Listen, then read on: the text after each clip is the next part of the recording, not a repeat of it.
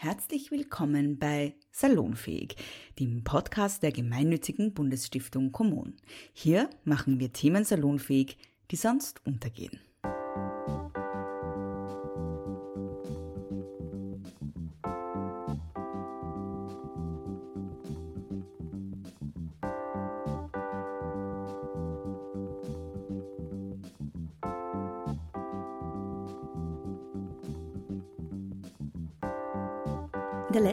Folge haben wir viel erfahren über die Folgen der Globalisierung für die Textilindustrie, über Fast Fashion und Nachhaltigkeit bzw. fehlende Nachhaltigkeit.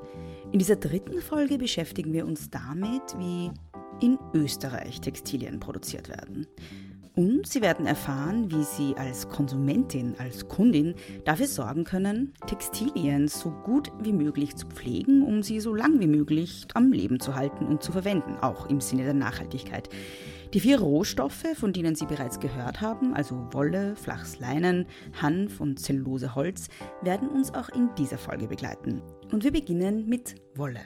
Zuerst wird uns Sophie Hieronymi von der Modeschule Hallein erzählen, was denn in der Produktion von Wolle schiefläuft. Und zwar zu Beginn auf einer globalen Ebene. Danach werden wir über die Wollproduktion in Österreich erfahren. Ähm, also da gibt es auf jeden Fall das Stichwort Mulesing vor allem. Das ist eine Praxis, die in Deutschland, Österreich zum Beispiel schon länger verboten ist in Australien aber zum Beispiel nicht. Und das betrifft eben vor allem die Merino-Wolle. Merino-Wolle kennt man ja, das ist ja ganz oft so Skiunterwäsche, so ähm, Socken, was, was nah auf der Haut liegt, weil es halt voll weich ist und voll angenehm zu tragen. Und Merino-Schafe leben vor allem in Australien und sind eben so gezüchtet, dass sie voll viele Hautfalten haben, damit es einfach mehr, mehr Fläche, mehr Wolle quasi so nach dem Motto in diesen Hautfalten kommt es aber natürlich dann voll oft irgendwie zur Ablagerung von Urin, von Schweiß und da nistet sich so eine bestimmte Fliegenart ein und frisst quasi das Fleisch der Tiere bei lebendigem Leib. Das ist ja schon mal einmal ziemlich brutal, um das zu verhindern, aber wird den Schafen aber bei unter, also ohne Narkose auf diese Fleischfalten abgeschnitten und dann auf den glatt vernarbten Flächen können sich eben die Fliegen nicht weiter fortpflanzen. Und das Schlimme ist aber, dass das halt oft unter Narkose, äh, ohne Narkose stattfindet, dass die Tiere danach oft an Infektionen sterben und dass es da eben keine Re oder kaum Regulierungen für gibt und dass auch in, bei den Gütesiegeln zum Beispiel, die da Regulierungen für haben, teilweise nur Eigendeklarationen von den Farmern verlangt werden, aber gar keine Kontrollen stattfinden. Also man weiß leider als Endverbraucher kaum, ob das wirklich auch so ist, wie es ausgeschrieben ist. Das heißt, es gibt als Kundin äh, keine Möglichkeit zu erkennen, ob der Mulesing betrieben wurde oder nicht, wenn ich meinen Wollpullover kaufe. Es gibt ein äh, Gütesiegel, ist das Responsible Wool Standards und da wird eben vor allem darauf geachtet, dass, also das ist ein Tierwohlsiegel, da geht es eben wirklich darum, dass so schmerzhafte Praktiken, die, die sind absolut verboten. Also es gibt kein Musing, keine Brandmarkierungen. Ähm, dann gibt es auch das Scott-Siegel, das kennt man vielleicht eher noch. So, das ist auch, da geht es eben vor allem um ähm, Biofasern. Die haben zwar auch ausgeschrieben, dass es verboten ist, aber bei denen ist es zum Beispiel eben so, dass da keine unabhängigen Kontrollen stattfinden. Also da können die Bauern, die Farmer eigenständig angeben, ob sie das eben machen oder nicht. Und da weiß man es eben leider nicht. Der Großteil der Wolle kommt vor allem, vor allem der Merino-Wolle kommt aus Australien und Neuseeland.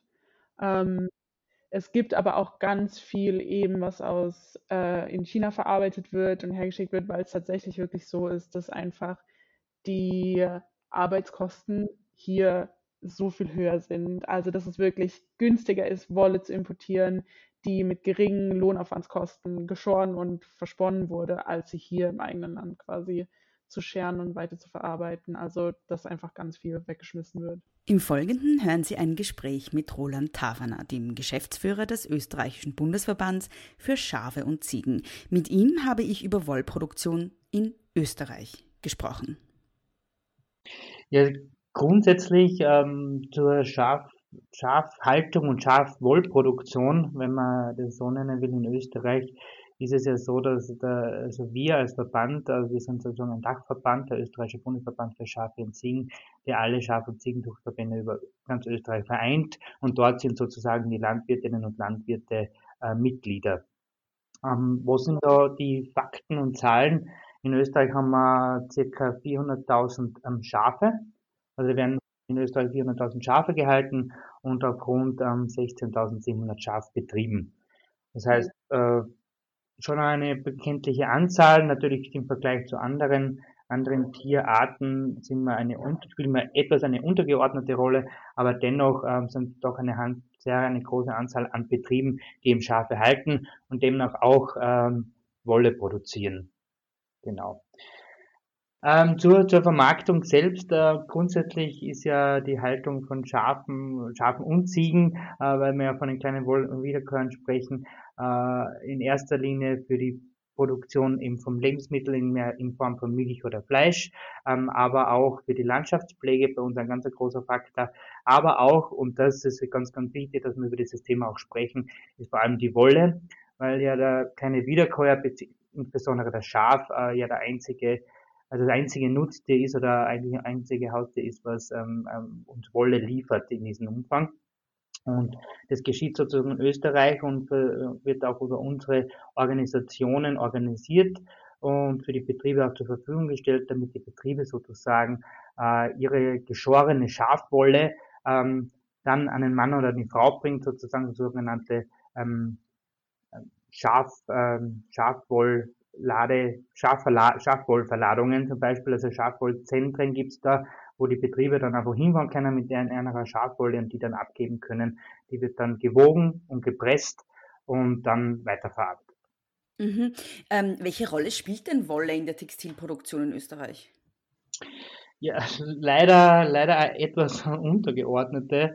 Äh, es wäre ganz wichtig, dass er eine große Rolle spielen würde. Natürlich ist die die Wolle als, als Naturfaser, eben vom kleinen Wiederkäuer, vom Schaf, spielt leider eine untergeordnete Rolle, weil die meisten Textilien, die man in der Textilindustrie findet, ist Baumwolle und Polyester.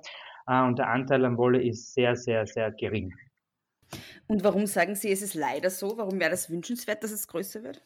Ja, weil, wie, wie ich vorher schon erwähnt habe, äh, natürlich sind die Standbeine, wenn ich jetzt als Betrieb Schafe oder Schafe halte, ist sicher nicht das erste Standbein die Wollproduktion, aber es ist auch ein, ein Standbein und derzeit ist das größte Problem eigentlich, dass die Abnahme von Wolle fast nicht gegeben ist, beziehungsweise zu einem wirklich ähm, minimalen Preis, beziehungsweise moderaten Preis äh, für so ein hochwertiges, äh, für so einen hochwertigen nachwachsenden Rohstoff eigentlich.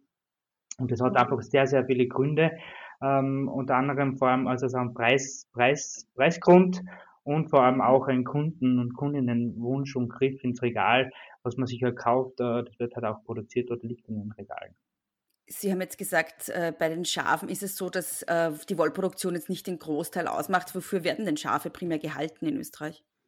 Also primär ist also die erste, in erster Linie werden sie für die Fleischproduktion gehalten, also vor allem in der Lämmermast, also das heißt, da haben wir Muttertiere, die ihre Lämmer aufziehen ähm, und diese Lämmer werden dann fertig gemästet und sozusagen für die Fleischproduktion verwendet. Das heißt ein hochwertiges ähm, Lammfleisch, äh, beziehungsweise wenn es dann älter wird auch Schaffleisch, äh, was äh, sehr guten Anklang findet, aber auch, und das ist ähm, immer mehr im Kommen, ist die Schafmilch vor allem auch als Alternative zur Kuhmilch, ähm, was leichter, leichter verträglich ist für manche äh, Konsumentinnen und Konsumenten. Ähm, genau, das sind so die zwei großen Stammbeine Fleisch und Milch. Aber nichtsdestotrotz ist vor allem die Erhaltung der Kulturlandschaft, also die Pflege der Kulturlandschaft, das heißt das Beweiden von extensiven Flächen, Weiden, Obstgärten, aber auch vor allem, und das haben wir ganz stark verankert natürlich in der Almwirtschaft, also ganze Beweidung von Almen, Bestoßung von Almen ähm, und ähm, Aufrechterhaltung dieser Ökosysteme sowie äh, Freihalten dieser Flächen. Ähm, wie viel Wolle wird denn in Österreich produziert? Ja, wir können das auch immer nur ein bisschen schätzen, aber wir gehen davon aus, dass so ca. 800.000 Kilogramm, also 800 Tonnen Schafwolle pro Jahr anfallen. Ist ja eine schwierige Zahl. Man kann pro Schaf zum Beispiel, kann man ein bisschen rechnen, zwischen 2,5 und 4 Kilogramm Wolle gibt ein Schaf pro Jahr. Aber vielleicht ist das ein bisschen greifbarer, diese Zahl. Und damit man da ein bisschen verstehen, es kommt immer nach Rasse drauf an. Es gibt unterschiedliche Rassen. Also wir in Österreich betreuen jetzt über 24 ähm, Schafrassen. Und die haben natürlich unterschiedliche Wolltypen oder Wollarten. Aber normalerweise, und das ist auch verpflichtend laut der ersten Tierhalteverordnung, dass ein Schaf ähm, eben rassebedingt einmal jährlich geschoren werden muss. Es ist es so, dass die Wollproduktion ja vor allem weltweit auch äh, sehr in der Kritik steht und dass da viel passiert in der Wollproduktion, was aus Tierschutzsicht sehr kritisch zu sehen ist, Stichwort Mulesing. Mhm. Ähm, ist, passiert das in Österreich auch eigentlich? Oder wie läuft die genau, Wollproduktion? Ja, Sie einen ganz guten Punkt an. Das äh, ja. Muskeln ist eigentlich nur eine Praktik, eine Prakt das wird eigentlich nur praktiziert in Australien, beziehungsweise überhaupt nicht in Europa, beziehungsweise vor allem nicht in Österreich. Also es wird bei uns nicht angewandt. Äh, bei uns ist die ganz normale natürliche Haltung von Schafen. Das heißt, sie werden aufgezogen, sie werden in Gruppen gehalten, sie werden Freilauf gehalten, also in ähm, ähm, Laufstellen gehalten und ähm, zum größten Teil eingefasst äh, zu 90 Prozent auf Weiden dann über den Sommer gehalten mhm. ähm, und da auf natürlicher Basis gefüttert, also mit, Grund, ähm, mit Grundfuttermitteln wie Heu, Gras, äh, äh, Stroh äh, in dieser Richtung. Also die, diese Praktiken, die eigentlich jetzt in der Kritik vor allem vom Tierschutz, im Tierschutz stehen, äh, die werden in Österreich nicht angewendet. Kann man sagen, wie ökologisch ist denn die äh, Wollproduktion in Österreich? Die Wollproduktion generell ist also sehr ökologisch. Ich würde mal sagen, weil wir doch eine Sparte sind, die, die Schaf, äh, Schafhalterinnen und Schafhalter, die sehr ähm, nachhaltig ähm, wirtschaften, vor allem auch, weil es sehr großer biologischer Anteil dabei ist. Also wir haben bei den Schafen über 30 Prozent Bioanteil an, an den SchafhalterInnen. Mhm. Ähm, und es werden vor allem auch extensive Flächen dafür verwendet. Das heißt, wir sind im extensiveren Bereich, äh, wo diese Flächen auch verwendet werden und ähm, der Einsatz von teuren beziehungsweise Kraftfuttermitteln ist bei uns ein, ein überschaubarer und ähm, deswegen ist auch diese Produktion äh, von unserer Seite auch sehr nachhaltig zu sehen, weil vor allem Wolle ist doch ein nachwachsender Rohstoff, zwar auf einen, ein Lebewesen, also ein Nutztier, aber das Nutztier wird ja generell nicht, äh, muss nicht dafür geschlachtet werden, sondern die Wolle wird ja einmal pro Jahr geschoren. Das heißt, es ist eigentlich sehr, sehr nachhaltig und ein nachwachsender Rohstoff ähm, und der öfters verwendet werden kann. Mhm. Ähm, wie lange werden denn Schafe in der Wollproduktion gehalten? Also wie, wie lange leben sie und was passiert danach mit ihnen? Äh, das ist ganz unterschiedlich vom Produktionstyp. Äh, für die, die, die Mutterschafe, die, die haben eben die Mutterschafe werden zum größten Teil eben geschoren und die haben aber auch Generationen in der Wahl von sechs bis sieben Jahren. Also wir haben sicher einen Durchschnitt von über sechs bis sieben Jahren an, an Alter von den Tieren, also sie werden überdurchschnittlich alt. Und eben die Wolle ist sozusagen das, das, das unter Anführungszeichen Nebenprodukt, das anfällt von den Produktionstypen von der, eben von der Lämmermast oder von der Schafmilchproduktion. Als Konsumentin, aus Konsumentinnen-Sicht jetzt, worauf muss ich achten, wenn ich jetzt mir Wolle kaufe? Oder einen ja, Wollpullover kaufe? Was ist da wichtig äh, zu beachten? Ähm, zu beachten ist vor allem, wenn man sich jetzt wirklich für Naturfaser, der, äh, den Rohstoff Wolle und auch dazu auch den, diesen Textilien interessiert, aber wirklich schauen, ähm, ist es tatsächlich Wolle und kommt diese Wolle ähm, kommt diese Wolle auch aus Österreich. Also das ist einmal ein ganz wichtiger Punkt, äh, weil wir ja doch merken, ähm, dass der Import und Export ähm, den freien Marktwirtschaft natürlich uns da auch ähm, reinspielt. Aber das haben wir die ersten zwei wichtigen Punkte. Kommt aus Österreich und ist es tatsächlich Wolle? Ein Trick gibt es, ob man weiß, okay, ist es jetzt echt tatsächlich über ein Schafwolle oder ist es ein künstliches Produkt oder eine Polyesterfaser wäre, es wird sich ähm, weniger leicht entflammen. Aber man wird nicht gleich seinen Wollhandschuh anzünden. Okay. Das wäre eigentlich ein bisschen schwierig. sehr schwierig, aber theoretisch, wenn da oben stehen würde, ähm, 100% ähm, Schafwolle und man würde mit dem Feuerzeug zugefahren und der Handschuh würde in Flammen aufgehen, dann kann man eigentlich zu 100% sicher sein, dass das Polyester ist, beziehungsweise ein, ein Nicht-Wollprodukt. Ähm, aber es ist natürlich jetzt eine, eine, eine radikale Technik, das herauszufinden. Aber das ist einfach ganz wichtig, das nachzufragen und auch bei jedem Kauf nachzufragen, ist diese Wolle tatsächlich aus Österreich? Äh, wo kommt es auch her? Weil es ist schon ein ganz ein essentieller Part, warum auch diese die, die Wollproduktion in Österreich äh, auch einen untergeordneten Stellenwert hat, nennen wir es einfach so, weil diese Aufbereitung der Wolle äh, in Österreich so schwierig ist. Das heißt, die Wolle wird ja gesammelt, also der Weg der Wolle ist ja das Schaf, dann habe ich die Wolle, also es wächst auf den Schaf, dann habe ich die Schuhe, dann habe ich Wollsammlungen und dann muss ja diese Wolle, die eigentlich ein Naturprodukt vom Tier kommt, mit äh, tierischen, tierischen Hautschuppen, Fasern, aber auch ähm, natürlich äh, Verunreinigungen durch Kot oder Weidereste, muss ja die aufbereitet werden. Und das ist das große Problem für diese Mengen, äh, die anfallen in Österreich beziehungsweise auch in anderen europäischen Ländern, gibt es verhältnismäßig eigentlich keine Wollwaschanlagen oder Wollaufbereitungsanlagen, ähm, die das stemmen können. Und das ist eigentlich das große Problem. Wir bräuchten in Österreich eigentlich so eine Wollwaschanlage, die unsere eigene Wolle aufbereiten könnte und dann wieder weiter zu Wolle, Filz, ähm, ähm, beziehungsweise Garn weiter zu verarbeiten und daraus die hochwertigen Textilien zu erstellen. Mhm. Kann ich als äh, Konsumentin im Geschäft, äh, wie kann ich sicher feststellen, dass die Wolle aus Österreich ist? Also gibt es da irgendwelche Gütesiegel, wo ich dann darauf vertrauen kann? Gütesiegel noch, äh, Gütesiegel noch nicht, ähm, aber es gibt schon vor allem, wir sind ja sehr stark in der Direktvermarktung. Es gibt einige Direktvermarkter, das kann man sich ja vorstellen, kleine ähm, Textilproduzentinnen draußen, die aus einer eigenen Schafwolle sozusagen diese, diese Produkte herstellen. Äh, da kann man schon eindeutig sagen, okay, das ist ähm, handgemacht vom Betrieb ähm, Müller mhm. vom Schafbauern um die Ecke zum Beispiel, das kann man schon sehen. Wir sind einfach trotzdem immer nachfragen und meistens ist eher ein kleines Zettel, wo man sich dann Wolle aus, äh, ich sag jetzt mal Holland oder Wolle aus ähm, Australien und Neuseeland, äh, wo man doch hinterfragen sollte, ob das gescheit ist, diese zu kaufen. Mhm, mhm. Wie hat sich denn die Wollproduktion in Österreich entwickelt und wie sehen Sie die Zukunft? Also ähm, welchen Stellenwert sie auch hat und so weiter. Also wie war da die Entwicklung in der Vergangenheit und wie wird sich das weiterentwickeln Ihrer Einschätzung nach? Also wenn man weiter zurückgeht, hat sie sicher einen höheren ähm, Stellenwert gehabt, die Wolle, weil wenn man zurückgeht, die Wolle als Textilmaterial ist eigentlich schon in der Bronzezeit erwähnt worden, wo einfach Textilien daraus entstanden sind, weil man einfach diese ganze Baumwolle und Polyester natürlich nicht hatte. Ähm, das heißt, vor Jahrhunderten war es ganz, ganz wichtig.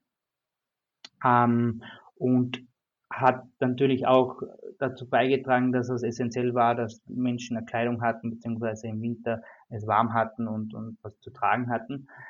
Dann nahm das alles wieder ab, äh, vor allem mit dem mit der Fast Fashion und und Überschwemm, Überschwemmung mit mit äh, Textilien aus ähm, Polyester und und Baumwolle, die man jetzt eigentlich gänzlich in den in den Handelsketten findet. Und jetzt stagnieren wir eigentlich in der Wollproduktion. Es werden schon laufend in unserer Branche mehr Schafhalterinnen und Schafe gehalten, wenn man das sich über die letzten zehn Jahre anschaut. Aber das ist jetzt dann nicht in, in einer großen Steigerung. Das heißt, die Wollproduktion bleibt auch dieselbe. Und das ist auch wieder auf den Punkt vorher zurückzukommen. Ähm, leider ist halt der Mehrerlös der Wolle eigentlich stagnierend und eigentlich nicht ähm, so angepasst, wie er eigentlich sein sollte, beziehungsweise den Wert die Wolle eigentlich haben sollte. Und Sie gehen also auch davon aus, dass es in Zukunft jetzt nicht die noch wieder eine größere Rolle spielen ähm, wird? Äh, doch, glaube ich schon, weil wir vor allem, im, im, wenn wir in der Tierhaltung angelangt sind und die Tierhaltung auch zum Teil in Kritik steht, ist doch diese Art der Tierhaltung, wenn man jetzt von Schafen und keinen Wiederkorn hergeht, so eine vielfältige und eine breite äh, und eigentlich ja die einzige, wie, die auch eine, eine Textil, äh, Textilie ähm, liefert oder diesen Rohstoff Textilie, die Wolle liefert. Deswegen glaube ich schon, dass es den Stellenwert wieder höher macht. Es braucht aber halt die Rahmenbedingungen dazu. Und es braucht einfach äh, eine, eine Logistik ähm, nach den Wollsammlungen, die, die von den Verbänden und den Organisationen in den einzelnen Bundesländern schon sehr gut umgesetzt werden.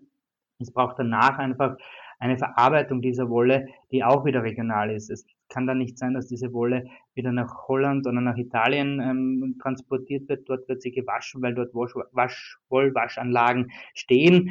Ähm, und äh, dann muss die Wolle wieder zurücktransportiert werden. Also diese Rahmenbedingungen müssten sich ändern. Ähm, die werden sich aber nur dann ändern, wenn, wenn wir einen mutigen Schritt nach vorne gehen und sowas auch fordern, was wir auch tun als Branche, weil es braucht einfach einen, einen fairen und einen guten Preis für diese Wolle, für diese hochwertige Wolle, aber auch äh, für die Konsumentinnen und Konsumenten, die die Textilien dann auch kaufen.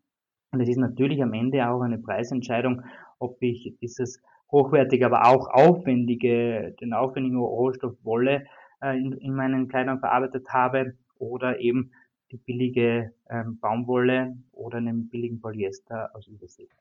Mhm. Sie haben da jetzt mehrere verschiedene Materialien genannt, Polyester, Baumwolle. Was ist denn äh, das ja, äh, Gute an der Wolle jetzt als Material in der Kleidung? Warum ist Rolle, äh, Wolle besonders äh, zu empfehlen, auch als Kleidungsstück? Oder was, was, ist da, was sind da die Trageeigenschaften, ähm, die die Wolle besonders hervorstechen lassen als ein Material bei Textilien? Die positiven Eigenschaften von Wolle ähm, sind vor allem, dass sie isolierend wirkt und vor allem isolierend deswegen, weil die Wolle, man geht immer, man sagt immer, das ist eine feine Wolle, die kratzt nicht, äh, das ist, äh, das, das ist einfach fein, wenn man, wenn man einen Woll, Wollsocken anhat, einen Wollpulli anhat. Und dieses isolierende Faktor ist vor allem durch diese Feinheit und diese feinen Fasern und dadurch kann sich ganz viel Luft zwischen diesen Fasern bilden oder ansammeln. Und wenn ich mehr Luft habe zwischen den Fasern, liegt nicht so viel Faser auf meiner Haut an. Deswegen ist es einfach super isolierend, sei es jetzt im Winter für die Wärmespeicherung, dass man eigentlich nicht kalt wird, oder im Sommer auch für die Isolierung, dass man nicht zu heiß wird. Also es geht in beide Richtungen. Also das ist einfach eine ganz wichtige Eigenschaft und eine positive Eigenschaft. Und dann ist es aber auch sehr feuchtigkeitsbindend. Das heißt, das Schaf steht ja auch draußen auf der, auf der Weide bei jeder Witterung und, und muss auch geschützt werden. Das heißt, diese Wolle schafft es auch durch ihre natürlichen Eigenschaften, ähm, feuchtigkeitsbindend zu sein, aber gleichzeitig abweisend zu sein. Das heißt, am, am äußeren Kleid vom, vom Schaf rinnt eigentlich das Wasser ab und innen, wo es feiner wird, ähm, durch diese Lufteinschlüsse ist es dann wieder isolierend und kann diese Feuchtigkeit zum Teil wieder aufnehmen und die Haut wird nicht nass. Und das Gleiche passiert dann natürlich auch bei der Kleidung. Und was ganz ein spannender Bereich ist, äh, wenn man Bügeln nicht so gern mag, ist, ähm, sie ist eigentlich knitterarm und elastisch. Im Gegensatz zu, wenn man weiß, wenn man Baumwolle lang äh, oder zu viel schleudert oder auch Polyester, wie lange man dann bügeln muss. Aber eigentlich ist Wolle ähm, knitterarm, nennen wir es einmal so, und doch elastischer als die anderen ähm, Fasern. Und ganz wichtig, es ist ein nachwachsender Rohstoff eigentlich, ähm, wie wir eh schon gesagt haben. Und das ist ganz, ganz wichtig. Und ein natürlicher Faktor ist noch vielleicht ein Effekt aus der, aus der, aus der Biologie vom Schaf ist, dass diese, dieses Wollhaar, es ist ja dadurch doch ein tierisches Produkt ist, es ist mit dem körpereigenen Fett Lanolin um, ummantelt und das gibt auch nochmal diese besonderen Eigenschaften, wie schon erwähnt, mit dem isolierend, ähm, geruchsneutral, feuchtigkeitsbindend, aber auch schmutzabweisend dadurch ist. Ähm, diese Eigenschaft muss man dann eigentlich diesem Produkt nicht mehr hinzufügen, sondern es hat eigentlich von natürlicher Art und Weise. Mhm. Und wenn ich mir jetzt einen Wollpullover kaufe, wie kann ich dafür sorgen, dass der möglichst lange, möglichst gut hält und möglichst lange ich äh, ihn verwenden kann? Ja, bei Wolle kann ja, ganz, ganz aufpassen, ja nicht äh, mit anderen Kleidungsstücken in den gleichen Temperaturen mitzuwaschen.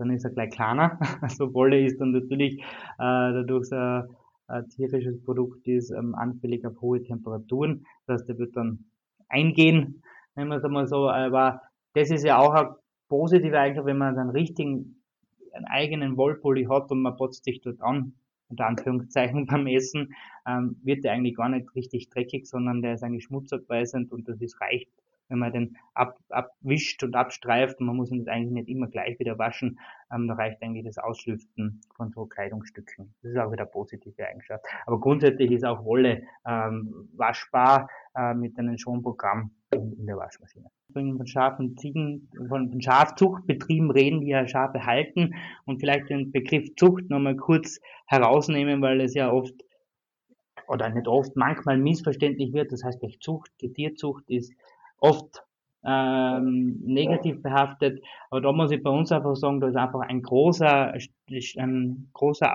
ein großes Augenmerk wird bei uns in der Zucht vor allem auf die, auf die Wolle ge gelegt. Das heißt, die Schafe werden vom geschulten Personal angeschaut und da werden Merkmale ähm, der Wolle beurteilt, ob diese Merkmale eben entsprechen. Und da gibt es Merkmale wie die Feinheit, wie fein ist die Wolle, wie sie aufbereitet, dann die Ausgeglichenheit, zum Beispiel Ausgeglichenheit über das ganze, über das ganze Schaf hinweg, ist sie vorne gleich, wie sie hinten ist, also einfach von der Wollqualität her. Und ein ganz wichtiger Punkt ist zum Beispiel der Stapel. Und wenn, wenn, wenn Sie mal bei einem Schaf, bei der Schafherde vorbeigehen dazu zubegehen können, versuchen Sie mal, ist, ist die Wolle auseinander zu, zu, zu zu teilen mit den beiden Handflächen, da sieht man so richtig schöne Stapel und diese sollten eigentlich schön kompakt sein. Das heißt einfach, das zeigt von einer sehr guten Wollqualität äh, bei den Schafen und das wiederum äh, begünstigt dann natürlich auch das, Aus äh, das spätere Produkt, wo es dann auch zur Textilie weiterverarbeitet werden kann. Aber wie ethisch vertretbar ist es denn, Wolle zu kaufen? Das habe ich dann noch Sophie Hieronymi gefragt. Es ist natürlich eine schwierige Frage, weil ich sage mal, die weit verbreitete Meinung ist ja eigentlich, dass Schafe müssen ja sowieso geschoren werden, weil Schafe, ist ja auch so, Schafe produzieren, sind eben heutzutage so gezüchtet, dass sie geschoren werden müssen. In der Natur wächst einem Schaf nur so viel Wolle, wie es braucht, um sich selbst warm zu halten.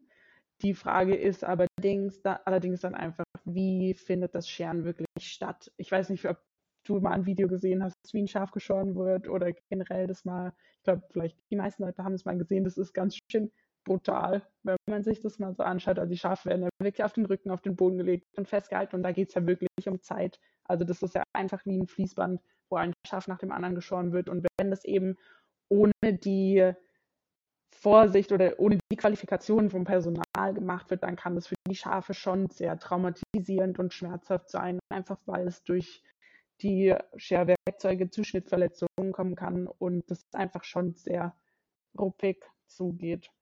Das ist, ähm, ja. Und äh, bei den äh, Gütesiegeln, die du vorhin genannt hast, kann ich da davon ausgehen, dass dann die Tiere anders behandelt werden?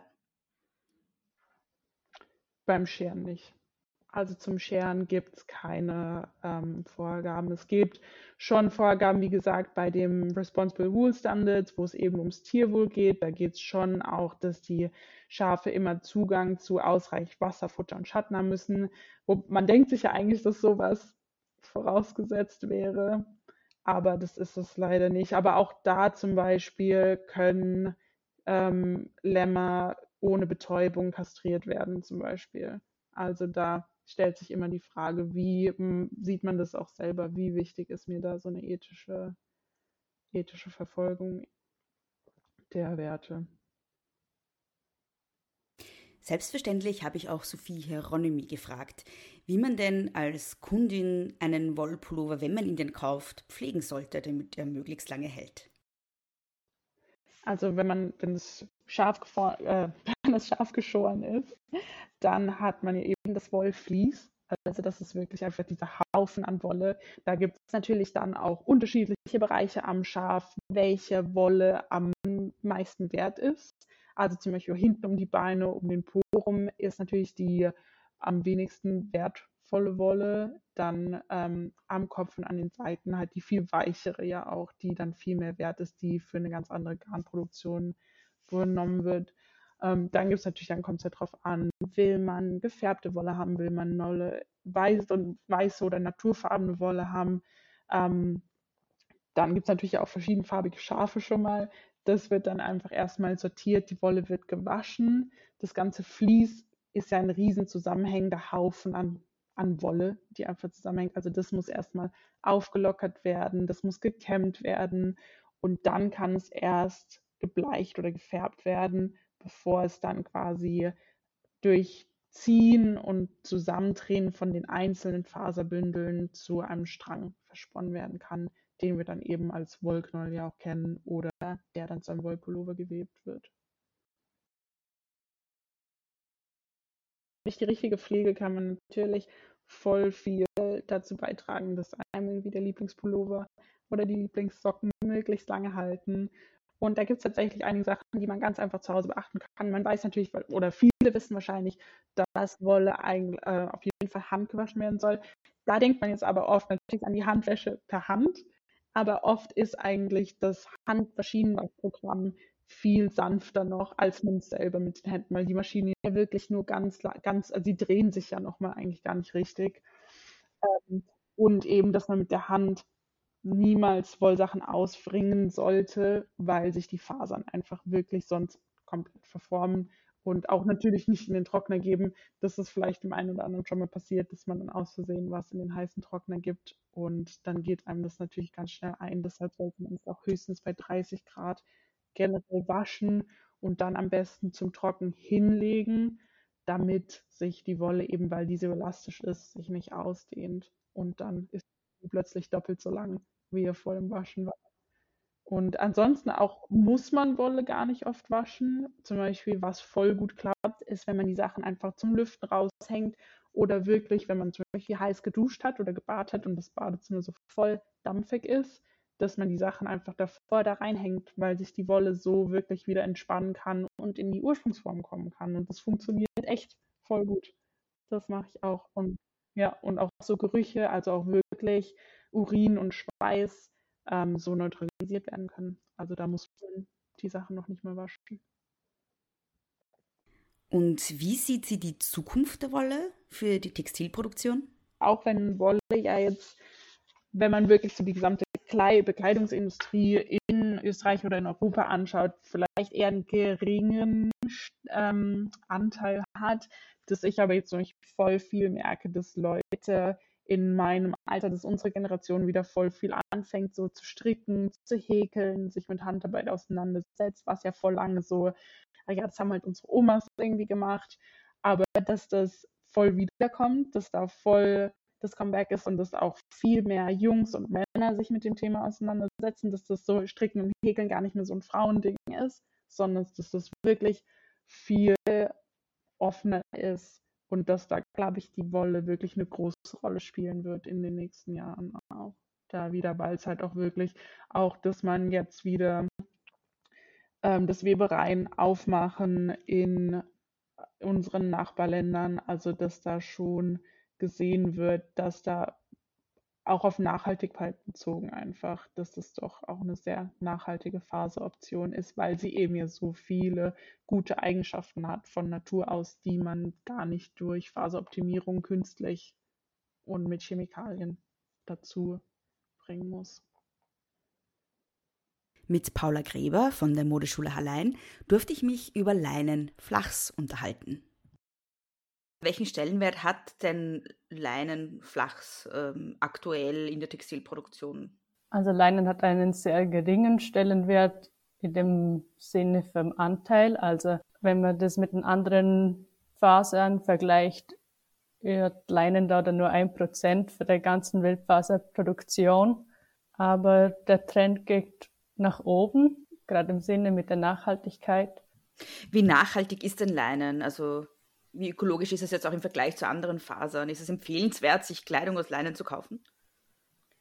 Ähm, ja, also ich finde Leinen ist eine der, der nachhaltigsten Fasern, weil es zum einen komplett die ganze Pflanze kann verwendet werden und auch das Material, also da brauchst du keine chemischen Zusätze oder dergleichen. Genau, von Natur aus hat sie einen natürlichen Glanz, sie hat einen kühlen Griff, also ist perfekt für Sommerkleidung zum Beispiel. Also so ist Leinen sehr nachhaltig, wenn sie, ähm, wenn sie auch äh, regional bezogen wird.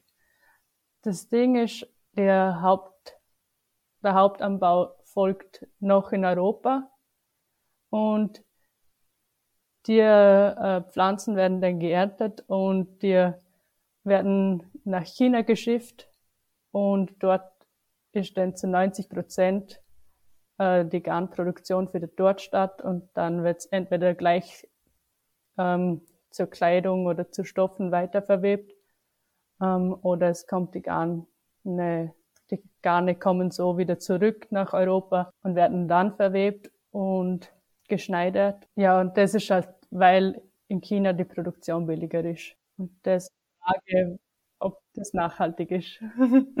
genau. Also das bedeutet ja dann, dass es sowohl dann nicht nachhaltig ist, als auch wahrscheinlich, was so Menschenrechte und Arbeitsrechte betrifft, nicht unbedingt gerade sehr empfehlenswert ist eigentlich. Genau, also der Anbau, wo momentan ist, ist die Frage. Aber die Pflanze oder die Faser selbst und auch die Kleidungen, wenn das zu 100% Leinen ist, würde das schon als sehr nachhaltig sagen, dass das nachhaltig ist und auch sehr hautfreundlich für den Menschen mhm. oder für den Körper. Warum ist es hautfreundlich?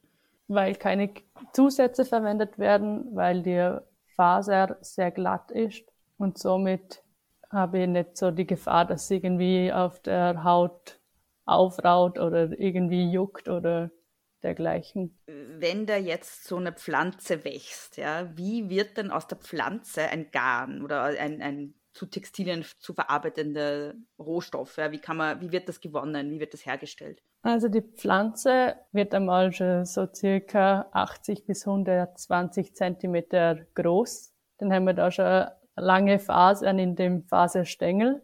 Und wenn sie dann geerntet wird, wird sie mit der Wurzel aus der Erde gerauft und dann getrocknet. Das erfolgt meist auf dem Feld. Das nächste ist ein Rösten. Also da wird die Pflanze in einem natürlichen Prozess werden, wird die Pflanze zersetzt in eben die Fasern. Die werden dann von dem Pflanzenleim gelöst. Dann habe ich da mal schon so trockene, lange Flachsstängel und die werden dann geriffelt. Das heißt, sie werden von dem Samen und von der Fruchtkapsel getrennt. Und dann werden noch die Holzteile entfernt. Das erfolgt durch das Brechen. Also da werden zuerst die Stängel geknickt und dann im nächsten Prozess werden dann die Flachsfasern geschwungen und dann ähm, können sich die restlichen Holzteile noch lösen. Dann werden die Faser wird dann gekämmt und wird dann ganz dünn, also da kann man sich vorstellen, ob man die Haare bürstet, also dann wird die Faser glatt und da habe ich nachher die Faserhaare vor mir und die kann ich dann zum Garn weiterverarbeiten. Und wenn ich äh, mir jetzt für den Sommer Leinenblusen kaufe, wie muss ich die dann pflegen, damit sie möglichst lange halten? Also Leinen mag es gern, wenn es mit viel Wasser gewaschen wird. Sehr empfehlenswert ist, wenn die das Kleidungsstück oder die Textilie äh, zuerst eingeweicht wird. Das kann ruhig ähm, die ganze Nacht in einem Wasserkübel oder in der Badewanne liegen. Einfach kaltes, klares Wasser. Dann ist die Textilie schon mal eingeweicht und dann beim Waschvorgang, wenn das möglich ist, extra äh, mehr Wasser verwenden, dass die das Kleidungsstück in der Wäschetrommel schwimmt. Das Knitter- und Scheuerverhalten wird dann verringert und dann ist es natürlich super und langlebiger, das Kleidungsstück. Genau, und dann beim Aufhängen oder dann wird es gleich glatt aufgehängt dann ähm, und am besten feucht bügeln. Wie siehst du denn die Entwicklung aktuell und was hast du für eine Zukunftsprognose für Leinen als Material zur Herstellung von Textilien? Also wie, wo geht die Entwicklung hin? Also gefühlsmäßig ist der Trend da, dass mehr Leinen verwendet wird, allgemein, weil auch halt die Nachhaltigkeit, also ich glaube, es ist viel Greenwashing dabei, allgemein, also nicht nur zur Textilienherstellung, auch sonst. Und da muss man halt immer aufpassen und das irgendwie abwägen, was da gut ist. Aber wenn es natürlich regional produziert werden kann, dann ist Leinen sicher eine sehr, sehr gute Alternative und nachhaltig ein Top-Produkt. Und dann habe ich mich noch mit Alisa Lechtaler, ebenso von der Modeschule Hallein, unterhalten, und zwar über Hanf. Welchen Stellenwert hat denn Hanf im Moment in Österreich auch als Material zur Textilproduktion? Also im Moment hat es eigentlich, finde ich, nicht so einen hohen Stellenwert. Also es wird schon ein bisschen verwendet, aber jetzt nicht so wirklich. Dadurch, dass es so irgendwie, glaube einfach auch noch ein bisschen negativen Hintergrund hat, da, durch die Droge und so weiter. Ähm. Und wofür wird es, wenn es als Textilien für Textilien verwendet wird, wofür wird es dann verwendet? es wären eigentlich als Obermaterialien, also zum Beispiel einen Rock kann man draus machen oder ähm, so leichte Blusen, Hemden, Hosen, kann man eigentlich alles ganz gut damit machen. Also quasi wie man Baumwolle auch verwenden kann. Ja, eigentlich schon. Mhm. Und wie wird denn Hanf verarbeitet? Also wenn ich da jetzt die Pflanze auf dem Feld stehen sehe, wie wird aus der Pflanze eine Faser für meine Kleidung? Also zuerst wird die männliche Pflanze während der Blütezeit ähm, geerntet und danach wird sie zuerst mal ausgelegt, damit sie trocknen kann. Danach werden die Stängel gebrochen und geschwungen. Also beim Brechen wird der Stängel vom Rest von der Pflanze abgetrennt und beim Schwingen der Pflanze fallen die letzten Holzteile ab. Danach wird die Pflanze beim Hecheln durch so feine Nadelkämme durchgezogen, ähm, bis die technischen Faser halt entstehen. Und zum Schluss werden sie eigentlich nur noch als Garn versponnen. Wenn ich jetzt äh, einen Rock oder eine Bluse, wie du vorhin gesagt hast, als Hanf zu Hause habe, wie kann ich dies, das am besten pflegen, damit es möglichst lang haltbar ist? Also Hanf muss man eigentlich nicht sehr oft waschen, dadurch, dass es eigentlich sehr schmutzresistent ist. Aber wenn man es waschen sollte, dann am besten bei 40 Grad im Wollwaschgang.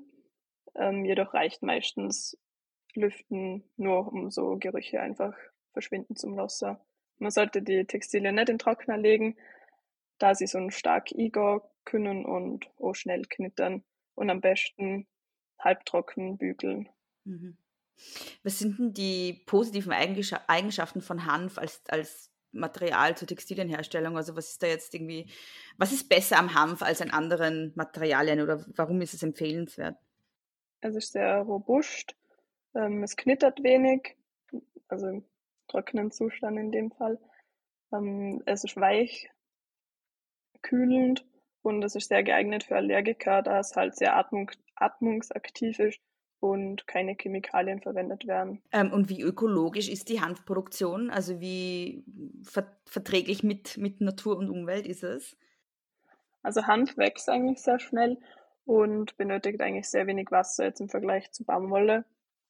Und es ist sehr widerständig, also man braucht eigentlich keine Pestizide zum Anbauen und hat dann einen sehr geringen CO2-Fußabdruck dadurch, dass so und man kann es auch sehr gut in Europa anbauen, das heißt, es sind dann auch die Lieferketten nicht so lang, beziehungsweise die Lieferwege nicht so lang, nicht? Es kann theoretisch dann alles, in, es könnte theoretisch alles äh, in Europa produziert werden, nicht? Wie siehst du da die Zukunftsprognose für Hanf? Also ist es ein, ein, ein Material, von dem du glaubst, dass es in Zukunft öfter verwendet werden wird? Ich gehe eigentlich schon davon aus, dass es jetzt langsam wieder aufwärts geht mit dem Hanf. Ähm, einfach dadurch, dass es so gute Eigenschaften hat. Und im Moment wird es eigentlich auch sehr viel für Dämmung von Häusern oder Abdichten von Wasserrohren oder Pumpen und so weiter verwendet. Und ich glaube, es ist halt nur sehr oft in den Köpfen eben so der negative Hintergrund von der Droge einfach, gerade bei uns so noch. Ähm, aber ich glaube, dass es schon aufwärts geht mit der, mit dem Hanfanbau. Ich glaube, dass es einfach eine sehr gute ähm, Pflanze ist, dadurch, dass sie einfach sehr vielseitig ist. Man kann sie für ähm, die Automobilindustrie, für Papierherstellung, aber auch Kosmetik oder Lebensmittel ähm, verwenden. Und ich finde es einfach, ich finde es irgendwie gut, dass es so halt vielseitig einfach ist. Und ja, wie vorher schon gesehen, dass dadurch, dass es einfach nur so negativ in den Köpfen ist, müssen sie einfach irgendwie so das Image ein bisschen aufbessern, mhm. sagen wir mhm. mal so. Also ja. Vielleicht tragen wir auch dazu bei, das Image aufzubessern durch diese Folgen hier. Hoffentlich.